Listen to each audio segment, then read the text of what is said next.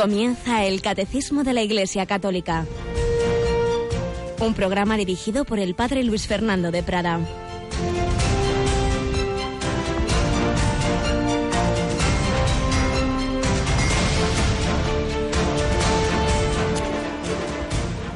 ¿No han quedado limpios los diez? ¿Los otros nueve dónde están? ¿No ha habido quien volviera a dar gloria a Dios más que este extranjero? Alabado sea Jesús, María y José. Muy buenos días, queridos hermanos, amigos, seguidores de Radio María, en esta mañanita de este 15 de noviembre. Ya estamos a mediados de este día en que la Iglesia celebra a San Alberto Magno. Y estas palabras de Jesús que acabo de leer son del Evangelio que hoy se proclama en la Santa Misa. Si empezamos el fragmento un poquito antes, es cuando se encuentran con Jesús diez leprosos que se pararon a lo lejos y le gritaban Jesús, Maestro, ten compasión de nosotros. Jesús les dijo, id a presentaros a los sacerdotes y cuando iban de camino quedaron limpios, pero solo uno de ellos, uno de los diez, viendo que estaba curado, se volvió alabando a Dios a grandes gritos y se postró a los pies de Jesús rostro en tierra, dándole gracias. Era un samaritano. Y es cuando Jesús dice esas palabras que antes recordábamos. ¿No han quedado limpios los diez? ¿Los otros nueve dónde están? Pues cuántas veces pedimos al Señor esto, lo otro, y, y, a veces sin pedirlo. Cuántas gracias recibimos, como aquellos novios de Caná, sin pedirlo, la Virgen intercedió para que tuvieran ese vino nuevo y no damos las gracias. Cuántas peticiones, cuántas misas por esta intención, por esta otra, y muchas menos por dar gracias a Dios de lo que recibimos, que siempre es muchísimo más de lo que somos conscientes para empezar la vida y tantos regalos que todos hemos tenido y tenemos en nuestra vida, y todos somos unos perdonados, salvados y redimidos por Jesucristo. ¿Le damos las gracias? Pues hoy este Evangelio es una llamada a no ser desagradecidos, una llamada a dar gracias a Dios por tantísimos regalos y beneficios que a todos nos da y a cada uno en particular. Tenemos de nuevo hoy con nosotros a Rocío García. Buenos días, Rocío. Hola, padre. Nos pasa bastante eso, ¿verdad? Que pedimos y no siempre damos las gracias. Bueno, eh, vamos a equilibrar. pues eso queremos intentar, ¿verdad? Y por eso nos va a venir muy bien hoy hablar de cómo María siempre daba gracias y con su Magnificat nos invita a mirar hacia lo alto y decir, proclama mi alma la grandeza del Señor. Y alabar a Dios, como has hecho tú esta mañana en, Laudes, porque eso es lo más bonito, las alabanzas al Señor. Pues alabemos al Señor con nuestra vida. Y ya lo decimos, por si luego al final se nos olvida, que tenemos un invitado muy especial en Radio María, uno de los grandes comunicadores católicos de estos últimos 25 años en España, Alex Rosal, impulsor de muchísimas iniciativas. Realmente es el cofundador de, del famoso semanario Alfa y Omega, pero de otras muchas cosas, como la página web Religión en Libertad. Pues bien, esta noche a las 11 en El Hombre de Dios le tendremos una eh, nos va a contar muchas cosas sobre su trayectoria y sobre lo que es realmente ser un comunicador en el mundo católico. Esta noche no os lo perdáis.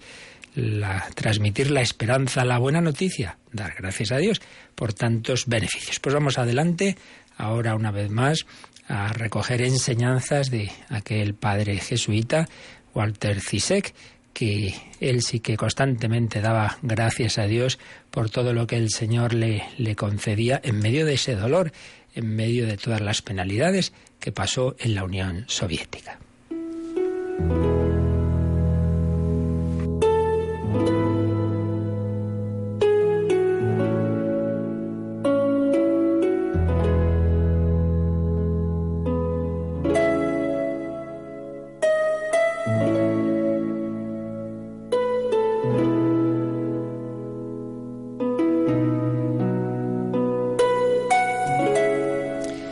Que ayer tomábamos algunos de los fragmentos de la reflexión que hacía el padre Walter Zizek, Memorias de un jesuita en el Gulag, sobre la celebración clandestina de la Santa Misa, que realizó, pues no siempre pudo, pero siempre que tuvo la mínima posibilidad en sus largos años, casi 25, de prisión o de situaciones muy difíciles en la Unión Soviética. Primera etapa en aquellas serrerías de los Urales, donde se escondía con otro compañero jesuita en el bosque para celebrar la Santa Misa. La segunda etapa esa ya fue imposible celebrar. Fueron cinco largos años en Lubyanka, en Moscú. ahí estaba en una celda él solo y entonces no podía, era imposible ahí esa celebración.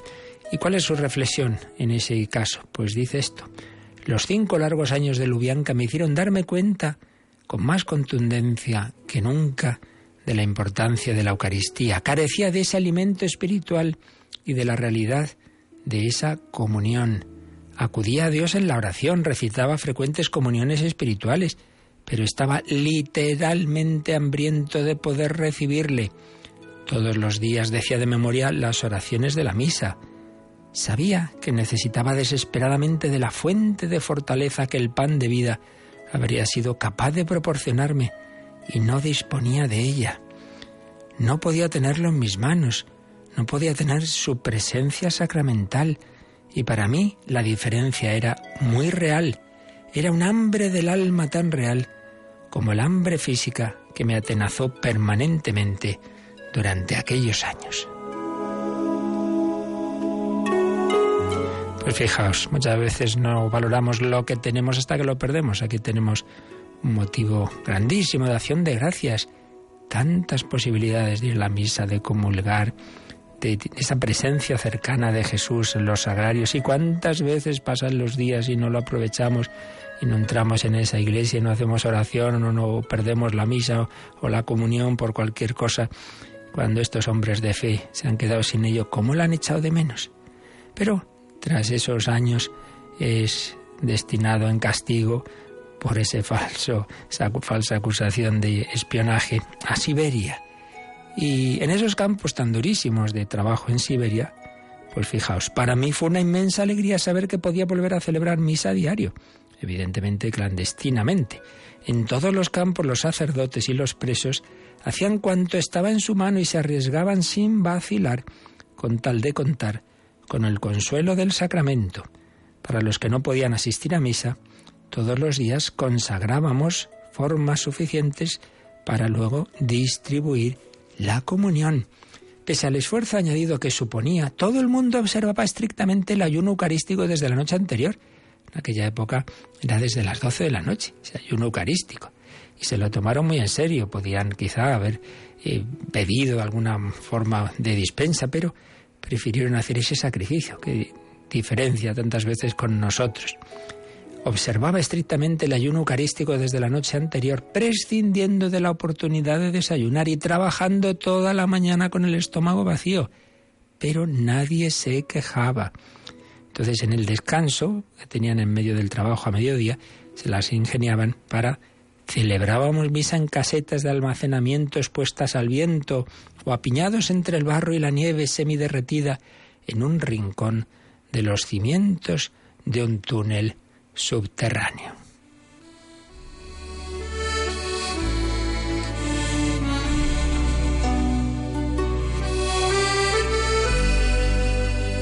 La intensa devoción de sacerdotes y prisioneros suplía todo lo demás. No había altar, ni velas, ni campana, ni flores, ni música. Pero incluso en esas condiciones rudimentarias, la misa te acercaba a Dios más de lo que nadie sería capaz de imaginar. Las distracciones originadas por el miedo a ser descubiertos no disipaban en absoluto el efecto que ejercían en el alma ese minúsculo trozo de pan y esas pocas gotas de vino consagrado. El sentimiento de haber llevado a cabo algo de inmenso valor para la gente de ese país sin Dios era abrumador. El simple hecho de haber celebrado misa allí en ese lugar convertía mi viaje a la Unión Soviética y todos los sufrimientos que padecía en algo necesario y que merecía la pena.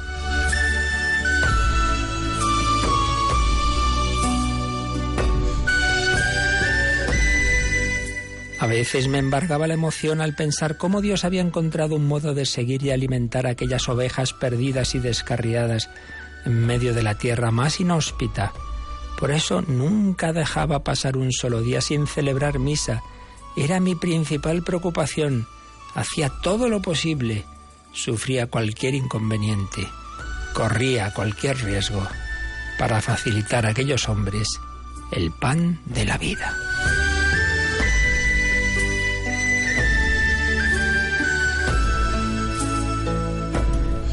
Y así va relatando diversas dificultades y formas en que se las ingeniaban para esas celebraciones y termina así este capítulo.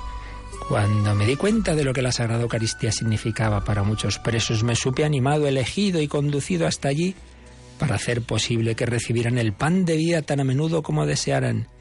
Ningún peligro, ningún riesgo, ninguna represalia podían impedirme celebrar misa a diario para ellos. Cuantas veces hagáis esto, hacedlo en memoria mía. Para aquellos hombres, cada día de vida en los campos de prisioneros era un calvario. Habría hecho cualquier cosa con tal de volver a ofrecer por ellos todos los días el sacrificio del calvario en la misa.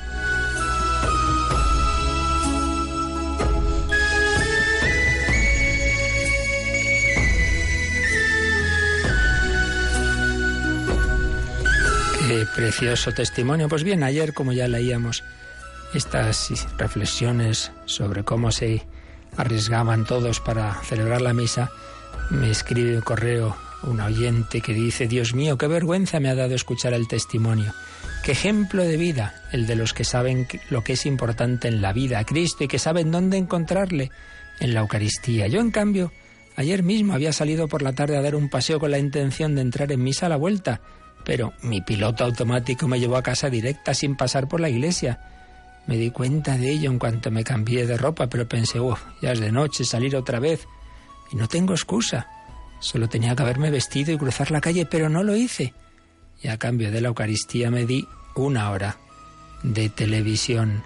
En este momento me doy cuenta de lo generosos que somos siempre al calificarnos a nosotros mismos, porque yo ya pensaba yo que estaba un poco tibia, pero es evidente que la palabra correcta es es fría, no tibia.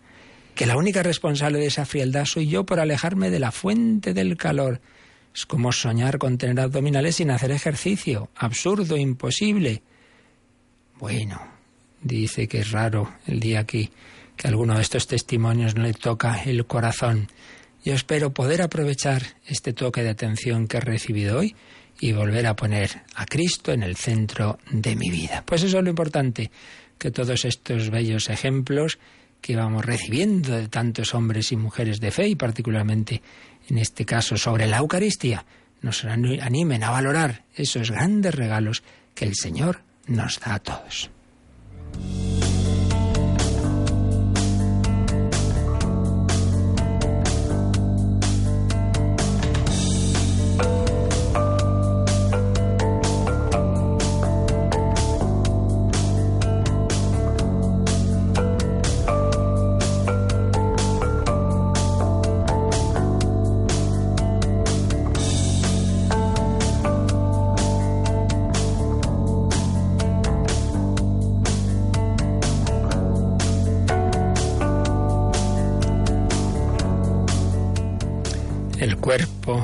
Cristo que se formó en el seno de María por obra y gracia del Espíritu Santo. Seguimos viendo este apartado sobre la acción del Espíritu Santo en la historia de la salvación, comentando la tercera parte del credo, en que se nos habla del Espíritu Santo y sus obras en esa historia salutis. Y tras haber visto la acción del Espíritu Santo en el Antiguo Testamento, luego en el gran precursor Juan el Bautista, estamos ya en la Virgen María, alégrate llena de gracia. Y en un apartado que tiene cuatro puntos.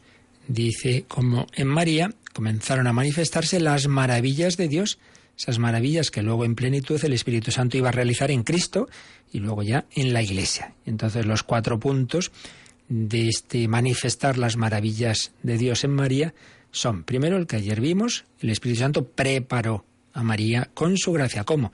Pues llenándola de gracia, haciéndola inmaculada y todas esas gracias que el Señor le da. Culminación de una historia del Antiguo Testamento, historia de la salvación en esa etapa anterior, en la que María pues es prefigurada por una serie de mujeres y sobre todo pues ella personifica a la hija de Sión, esa Israel, ese, ese Israel está personificado en esa mujer, eh, en esa hija de Sión a la que eh, le dice Dios, alégrate. Y de hecho el ángel Gabriel la saluda así a María en la Anunciación, Jaire, María, alégrate, María. El Espíritu Santo preparó a María. Y ahora vamos a ver, el Espíritu Santo realiza, realiza el designio benevolente del Padre. Después, en María el Espíritu Santo manifiesta al Hijo del Padre hecho Hijo de la Virgen. Y finalmente veremos cómo eh, por medio de María el Espíritu Santo comienza a poner en comunión con Cristo a los hombres. Nos pone en comunión con Jesucristo por medio de María. Pues bien, vamos a este punto 723 en que se nos dice que el Espíritu Santo realiza en María el designio benevolente del Padre. Pues vamos a leer este breve número, breve, pero de, de riquísima doctrina. Vamos con el Rocío, 723. En María, el Espíritu Santo realiza el designio benevolente del Padre. La Virgen concibe y da a luz al Hijo de Dios por obra del Espíritu Santo. Su virginidad se convierte en fecundidad única por medio del poder del Espíritu y de la fe. Bien, recordemos que esto ya lo habíamos explicado, pues cuando vimos los dogmas marianos, en la parte segunda del catecismo, cuando se habla de, de, Jesucristo, del Hijo de Dios y de su encarnación. Todo ello está explicado a fondo y recopilado en los DVDs correspondientes, pero ahora lo vemos aquí desde esa perspectiva del Espíritu Santo. En María, el Espíritu Santo realiza ese designio benevolente. ¿Cuál era ese designio? Bueno, pues que Dios se nos acercara tanto, tanto, después de haber hablado, inspirado a los profetas, hecho las obras salvíficas a través de, de la historia de Israel, eh, esas teofanías en la columna de fuego, en la zarza ardiente, en las diversas apariciones que, que con bajo diversas figuras ha ido teniendo en toda la etapa del Antiguo Testamento, ya llega el momento en que ya no van a ser meras figuras ni símbolos, sino que realmente va a ser uno de nosotros, se va a hacer hombre.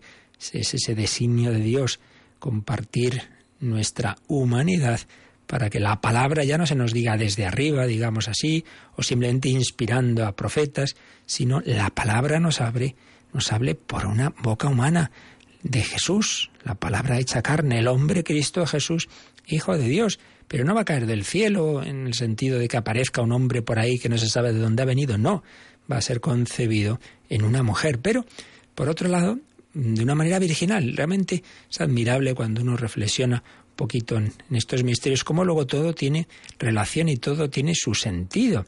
Fijaos, porque, porque es Dios y no es un mero hombre, es lógico que sea eh, fruto de la obra del Espíritu Santo. Quiero decir, el fruto de un amor humano. Unos esposos se, se, quieren, se casan, eh, conciben, pues claro, el fruto de un amor humano de hombre y mujer es un hombre, es una persona humana, es lo normal. Si Jesús hubiera sido simplemente fruto del amor humano de María y José, pues sería un mero hombre fruto de un amor humano, es una persona humana. No, Él es el Hijo de Dios, fruto de un amor divino. El amor divino es el que una virgen tiene a Dios, tiene puesto su corazón en Dios. Ella está desposada con Dios, es decir, descansa su corazón en Dios. Entonces, es, tiene su coherencia que el fruto de ese amor de María a Dios sea Dios, sea el Hijo de Dios. Pero por otra parte, no es simplemente el Dios desde lo alto, sino Emmanuel, Dios con nosotros. Quiere ser uno de nosotros quiere ser miembro de nuestra humanidad.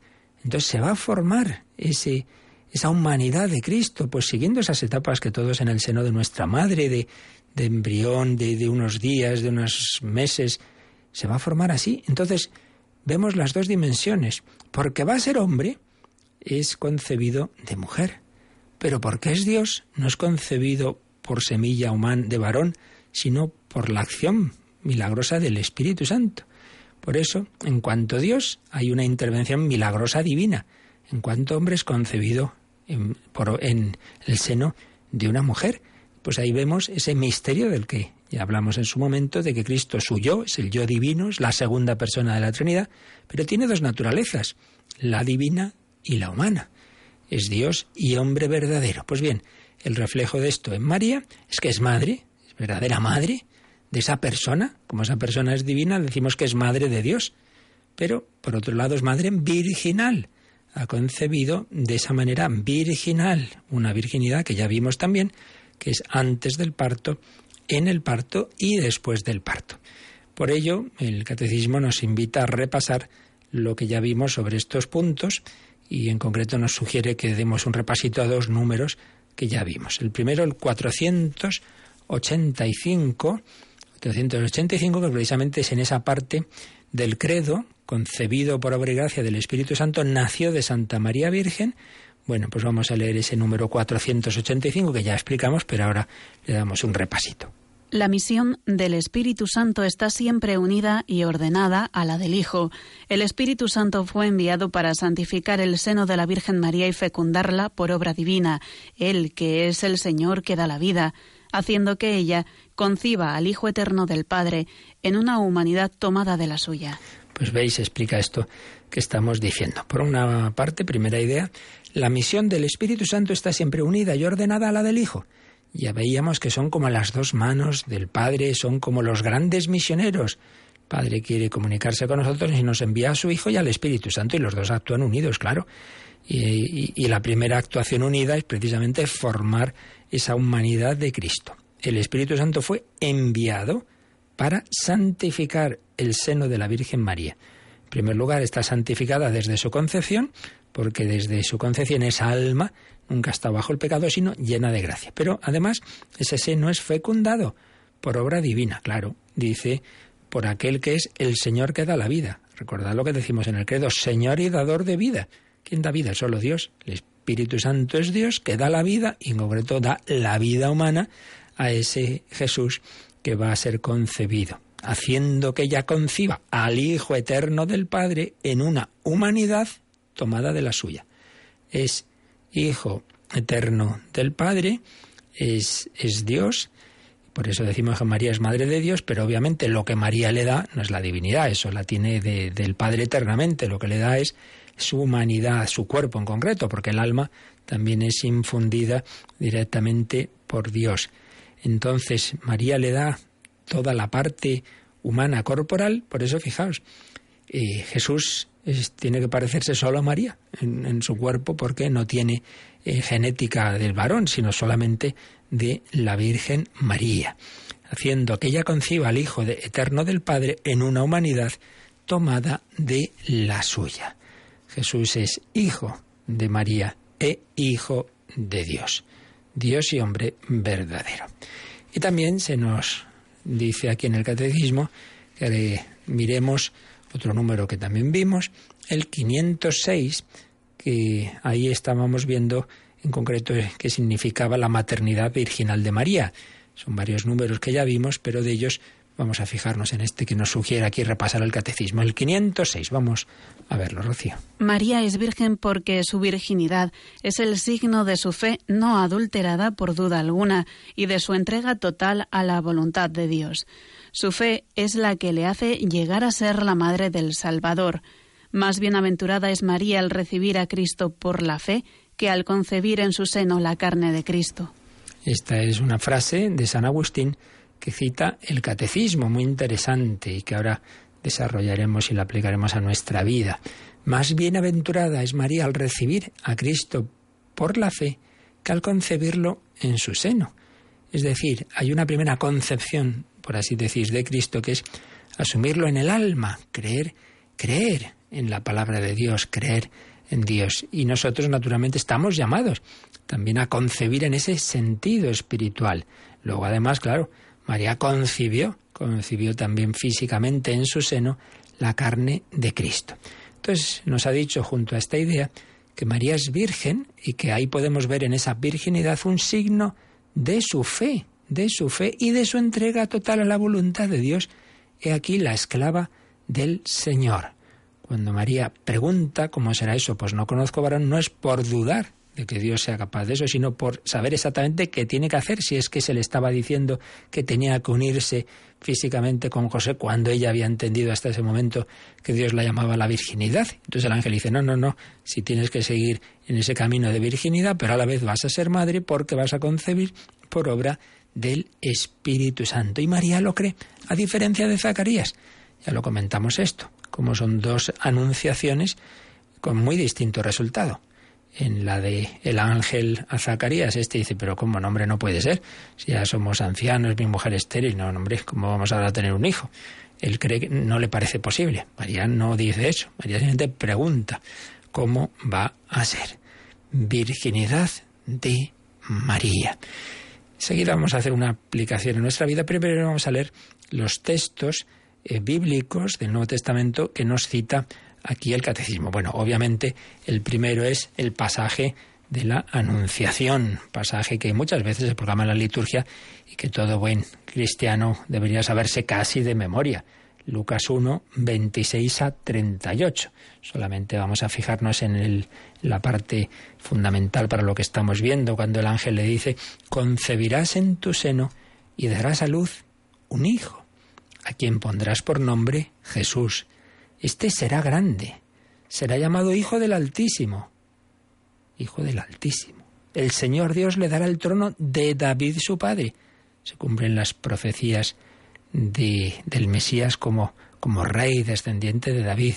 Reinará por los siglos en la casa de Jacob y su reino no tendrá fin. Como decimos en el credo, qué maravilla. Trabajamos para un rey cuyo reino no tendrá fin. María preguntó, ¿cómo va a ser esto, puesto que yo no conozco a varón?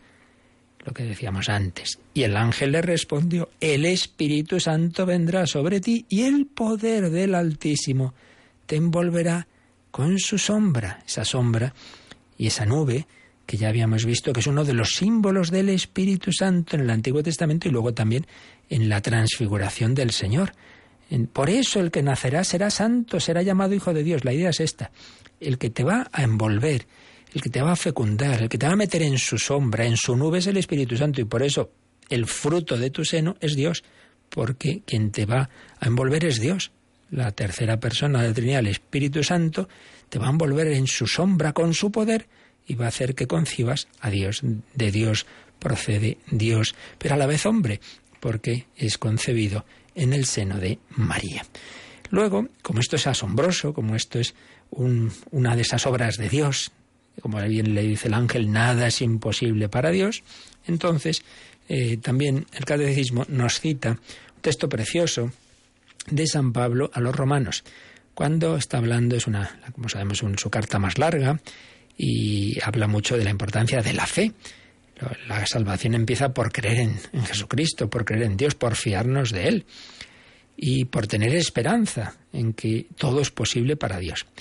Y entonces dice en Romanos 4, a partir del versículo 18, hablando del, del gran personaje, digamos, modelo de fe en el Antiguo Testamento, que Abraham esperando contra toda esperanza, creyó. Y así vino a ser padre de muchos pueblos, según aquello que se le había dicho, así será tu descendencia, esperando contra toda esperanza. Es decir, humanamente no tenía mm, sentido pensar que ese anciano y, casado con una mujer anciana y estéril pudiera ser padre de una muchedumbre de pueblos. Bueno, pues a pesar de que eso humanamente no era no era posible, lo creyó. Esperando contra toda esperanza, creyó. Si Dios nos promete algo, pero si esto, no puede ser, ¿cómo va a ser esto? Y, al final el Señor triunfará en este mundo, pero si está todo que nadie cree, tranquilo. Contra toda esperanza, Dios actúa. Y no flaqueó en su fe, aunque se dio perfecta cuenta de que su propio cuerpo estaba ya sin vigor, tenía casi 100 años, y de que el seno de Sara estaba igualmente marchito ante la promesa de Dios no titubeó ni desconfió, sino que fue fortalecido por la fe, dio gloria a Dios y estuvo plenamente convencido de que Dios es poderoso para cumplir lo que promete. Pues apliquémoslo a nuestra vida. Señor, llevo años pidiendo esto, pero no, Dios no me escucha, no, tú, tranquilo, pobre Abraham estuvo bastantes años también esperando. Dios tiene sus ritmos, sus caminos, mis caminos no son vuestros caminos, mis planes no son vuestros planes. Dios concede lo que nos conviene cuando conviene.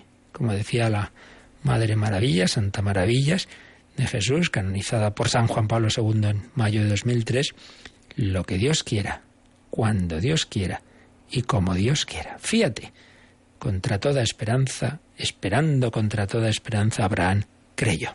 Y finalmente, otro texto que cita aquí el Catecismo es Gálatas 4, 26 a 28, otra carta de San Pablo más breve, también con las mismas ideas de fondo que en la carta a los romanos, pero de una manera más sencilla, y dice, la Jerusalén de arriba es libre, y esta es nuestra madre. Pues está escrito, alégrate estéril que no da salud, Rompe a gritar, tú que no tienes dolores de parto, porque más numerosos son los hijos de la abandonada que los hijos de la casada.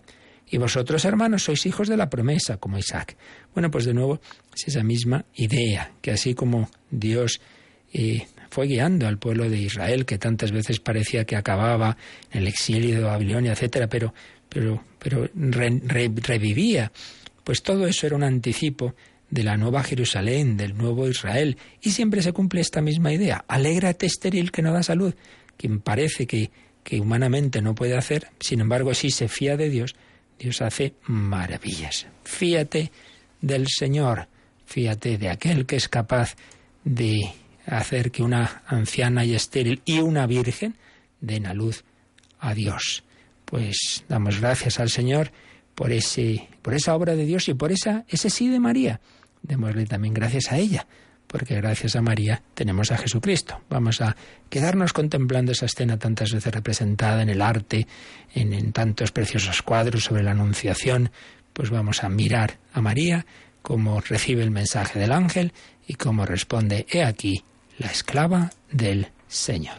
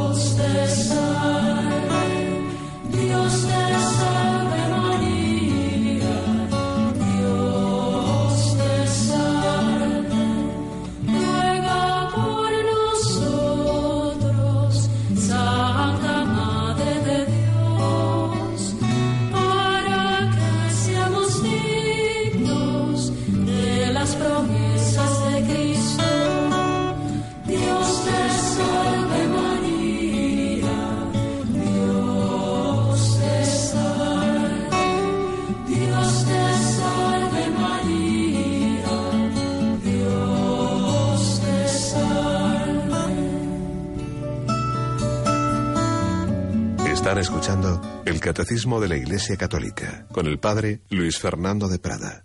Dios te salve, María. Antes de pasar al siguiente número, vamos a recoger una preciosa reflexión que en alguna ocasión ha hecho el Padre Raniero Canta la Mesa, el, el Padre franciscano, predicador desde hace tantos años de los papas de la Casa Pontificia. María es Madre de Dios, Madre Virginal de Dios y se preguntaba en alguna ocasión, ¿y nosotros? ¿Podemos llegar a ser madres de Cristo? ¿De qué me sirve, decían los santos padres, que Cristo naciera de María si no nace también por la fe en mi alma? Recordemos lo que nos decía el catecismo, citando a San Agustín, como María primero concibió en su alma por la fe antes de concebir en su cuerpo. Y recuerda aquellas palabras de Jesús, mi madre y mis hermanos son los que escuchan la palabra de Dios y la ponen en práctica. Pues sí, María es la primera de quienes se convierten en madres de Cristo, mediante la escucha atenta de su palabra. María conservaba todas estas palabras, meditándolas en su corazón. Bueno, ¿y cómo podemos, se pregunta, convertirnos nosotros en madres de Cristo? Entonces hace, pone un ejemplo muy interesante, eh, señalando que hay dos posibles maternidades incompletas, o dicho de otra forma, dos tipos de interrupción de una maternidad. Una es la antigua, pero hoy tan generalizada por desgracia, del aborto. Tiene lugar cuando se concibe una vida, pero no se da a luz esa vida.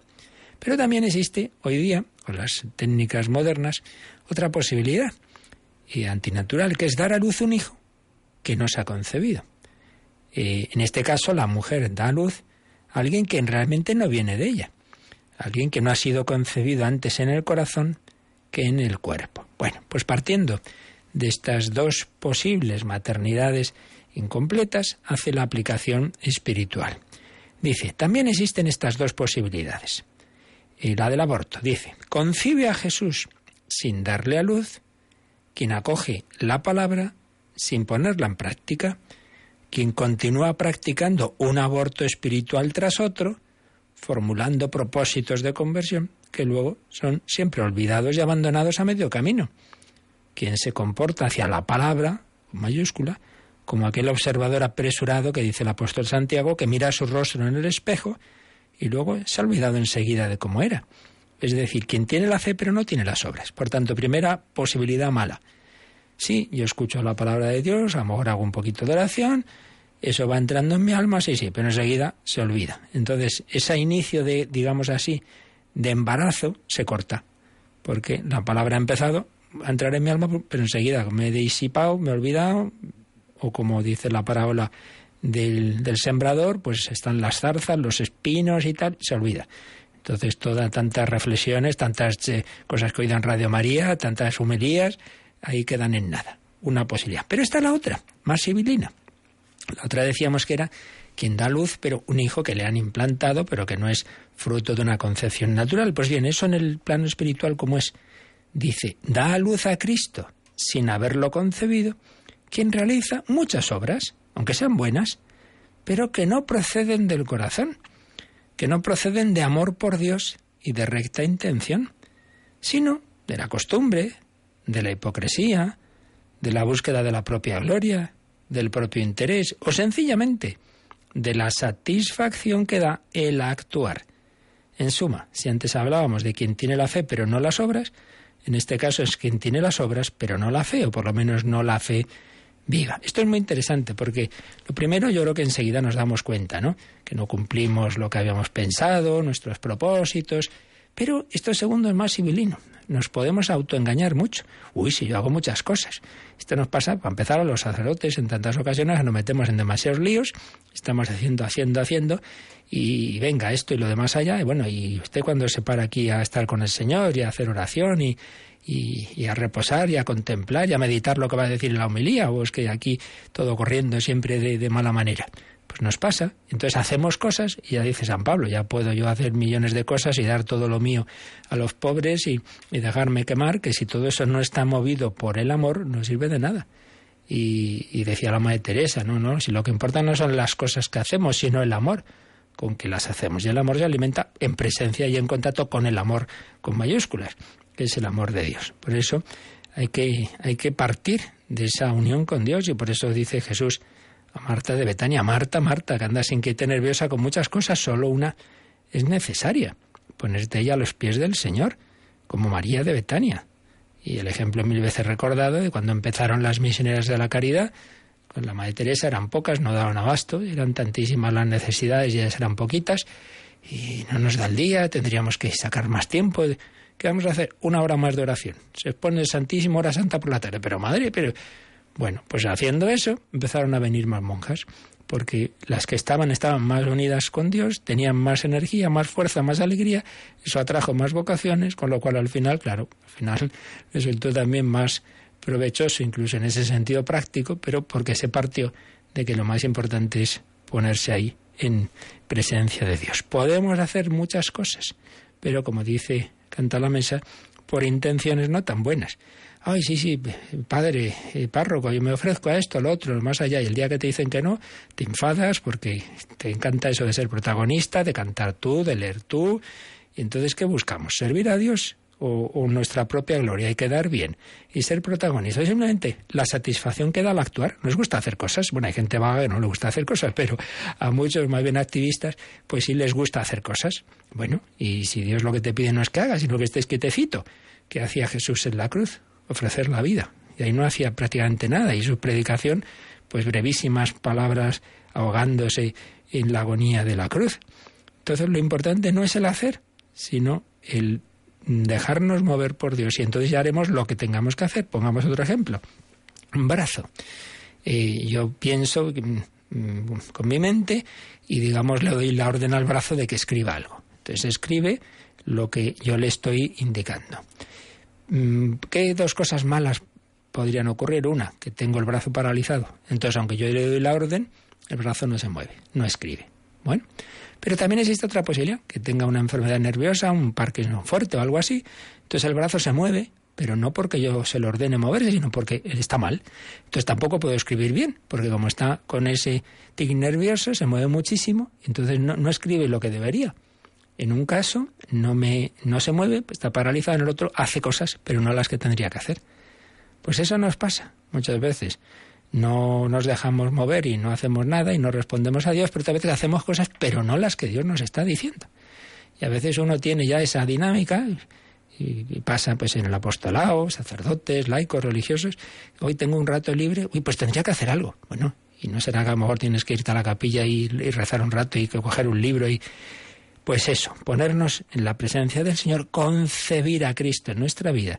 Y entonces también le daremos a luz en nuestra actuación. Y terminaba su reflexión el padre Canta la Mesa, como buen hijo espiritual de San Francisco, citando a este gran santo. San Francisco nos describe el caso positivo de una verdadera y completa maternidad que nos asemeja a María.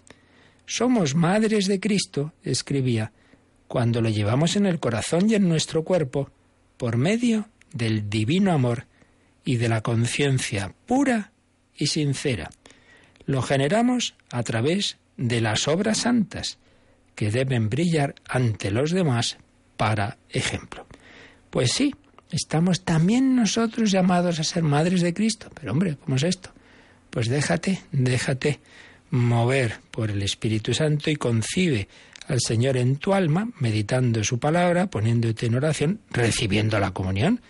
María recibió a Jesús, se formó ese cuerpo en sus entrañas y nosotros al comulgar también recibimos a ese mismo Cristo, también lo tenemos en nuestras entrañas y luego lo damos a luz si ese Jesús va moviendo nuestra vida y como San Pablo podemos decir ya no soy yo, quien vive es Cristo, quien vive en mí. O podríamos aplicar ya no soy yo quien ama, es el corazón de Cristo quien ama en mí. Somos madres de Cristo cuando lo llevamos en el corazón y en nuestro cuerpo por medio del divino amor y de la conciencia pura y sincera. Lo generamos a través de las obras santas, que brilla así vuestra luz y den gloria a los hombres a vuestro Padre que está en los cielos, no a vosotros mismos. Es Cristo quien actúa a través de esta persona. Lo generamos a través de las obras santas, que deben brillar ante los demás para ejemplo, para ejemplo. Pues como veis aquí, la fe cristiana es un poliedro, todas las caras están relacionadas, todas nos hacen brillar ese misterio de Dios hecho hombre por obra del Espíritu Santo en el seno de María. Pero es que eso tiene que darse en la Iglesia. María es tipo de la Iglesia y la Iglesia eres tú. En ti se personifica la Iglesia. Entonces lo que ocurrió en María, el Señor quiere hacerlo en ti. También a tu corazón, el Señor llama, si no se te aparece el ángel Gabriel, no hace falta, pero a través de una inspiración, a través de, una persona, a través del sacerdote que te pide una colaboración, tienes también una llamada, pero ante todo lo principal es que estemos unidos al Señor, que dejemos que también Jesucristo se encarne en nosotros. Y fijaos, y termino con esto, una reflexión muy importante, que yo creo que alguna día la habremos hecho, pero nunca la haremos suficientemente. Cuando Dios decide encarnarse, pues obviamente tiene que escoger un tiempo, una cultura, un lugar, pues se había que encarnarse, había que encarnarse en algún momento. Entonces lo hace en la época en que lo hizo, en la nación que se había preparado, en ese sitio concreto, en ese sexo de varón, con una cultura, con una lengua, el arameo, el, hebreo, el griego, en fin, las lenguas que se hablaban en, ese momento, bueno, pues tiene que escoger algo. La, la, encarnación implica la concreción y por tanto la limitación. Escoge un sitio y no otro. Escoge una época y no otra. Entonces, el Hijo de Dios caminó por nuestra tierra, pues hace eh, dos mil y pico años, en, un sitio concreto. Bueno, y las demás épocas, y las demás culturas, y los demás pueblos, ¿y ¿qué pasa? Bueno, pues ese que caminó físicamente por aquellas tierras de Israel hace dos mil años, hoy quiere caminar por todos los continentes, hablar todas las lenguas y llegar a todos los hombres a través de su cuerpo místico que es la Iglesia, a través de ti. Entonces Dios quiere misteriosa y espiritualmente encarnarse también en ti para a través de ti llegar a aquellos a los que no pudo llegar. Porque en aquel momento se llegó a los que llegó y vivió en la época en que vivió.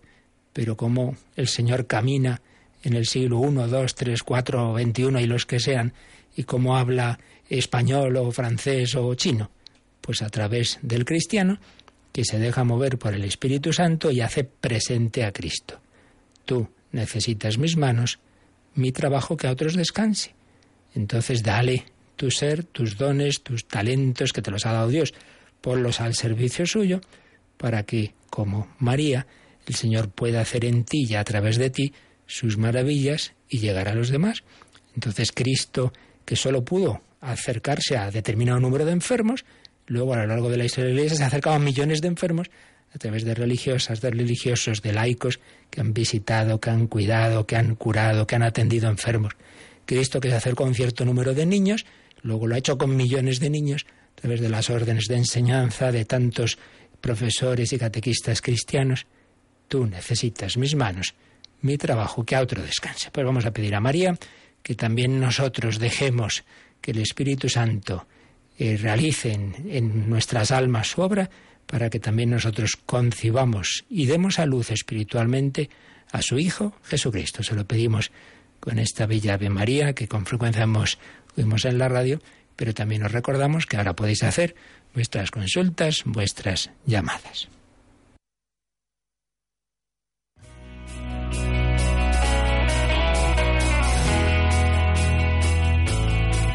Participa en el programa con tus preguntas y dudas. Llama al 91 005 9419. 91 005 9419. También puedes escribir un mail a catecismo arroba radiomaria.es. Catecismo arroba.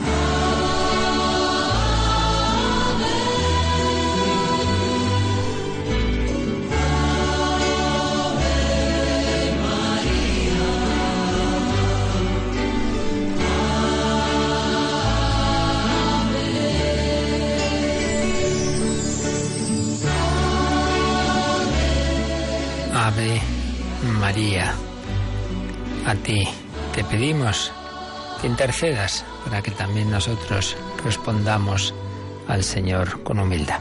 ¿Tenemos alguna llamada, Rocío? Sí, Beatriz de Madrid nos llama, nos dice que es profesora y que ella pues tiene problemas para explicar a, sus, a sus alumnos que Jesús descienda del rey David, siendo San mm. José el que desciende del rey David, mm. pero a la vez es eh, su parte humana viene de la Virgen María solamente. Entonces, sí, sí, sí bueno, ahí hay que tener en cuenta eh, bueno, a fin de cuentas, como hoy día, ¿no? Cuando, cuando un, niño es adoptado, bueno, pues es hijo de sus padres a todos los efectos y entonces recibe eh, todas las mismas ventajas, digámoslo así, legales, eh, la herencia, los títulos que pudieran tener, porque, bueno, ha sido adoptado. Pues bien, es verdad que la parte de la herencia de, del rey David, que sepamos, viene por José, pero una vez que son desposados, la Virgen le dice a Jesús, tu padre y yo te buscábamos, bueno, pues lo importante para los judíos es que el padre es el que da el nombre, es el que el que transmite, digamos, todos los derechos, entonces no, no, no es la cuestión meramente física, sino lo importante es eso, que es un matrimonio en el que en el que José era un descendiente venido a menos desde luego de esa familia de David que desposado con María transmite a Jesús pues esa esa herencia por así decir, ¿no? Entonces es verdad que no es un tema eh, biológico, pero es que, no, es que eso no, no, no era importante, ni, entonces ni tampoco ahora a este nivel de recibir los derechos, la, la herencia, etcétera. ¿Qué más? Pues Pilar de Castilla-La Mancha nos pregunta sobre la virginidad de María después del parto. Dice, mm. se entiende que fuera virgen eh, antes del parto mm, al concebir a Jesús, mm. pero no mucho después del parto. Dice, además, no tiene mucha importancia porque al fin y al cabo ya dijo sí al Señor. Bueno, pues sí tiene su importancia, porque, digamos, además, aparte de aquí no se trata de si tenga más o menos, sino cómo fue de hecho, ¿no? Entonces aquí hay que partir de la reflexión que hacía hace un ratito, ¿no? Y es que hay una llamada, una llamada de Dios a aquel que le llama a, un, a una vocación de virginidad, quiere decir que le llama a poner su corazón, lo indivisible del corazón, esa zona, por así decir, que una persona solo entrega a otra la esposa a su esposo, viceversa. Bueno, pues eso en el caso de la mujer virgen está llamada a poner ese indivisible corazón solo en Dios. Ahora bien, la entrega de lo indivisible del corazón, de esa zona íntima, va unida también a la entrega física y sexual. Entonces, en el matrimonio, la mujer que pone lo indivisible de su corazón en su marido, pues lógicamente lo expresa también, ese apoyo en, en, esa persona humana lo expresa también o lo puede expresar también con la unión física.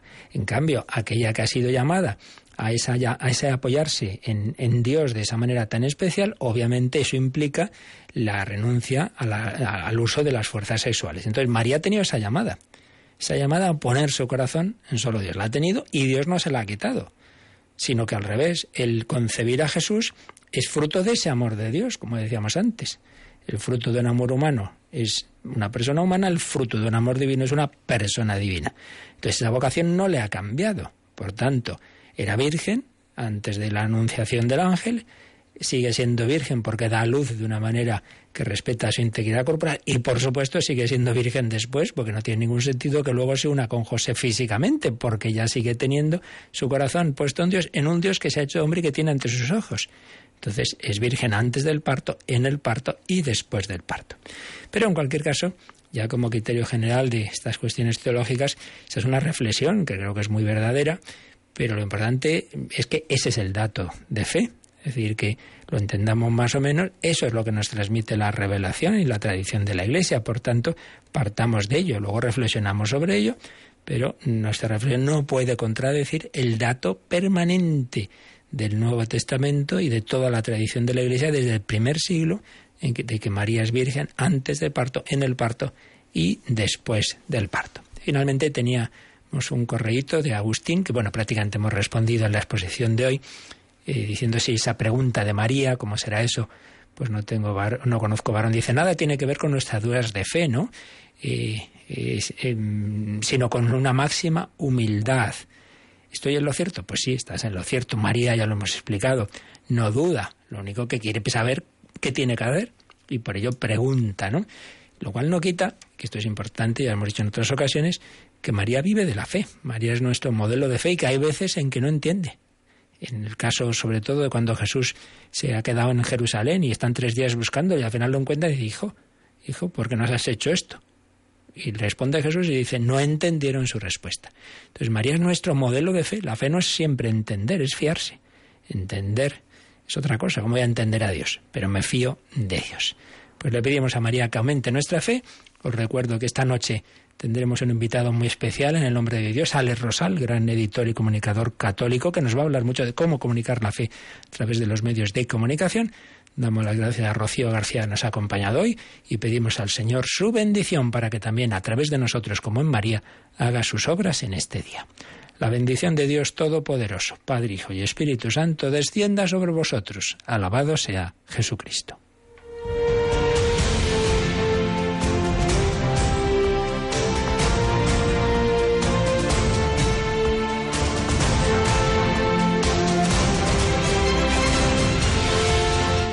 Han escuchado en Radio María el Catecismo de la Iglesia Católica. Un programa dirigido por el Padre Luis Fernando de Prada.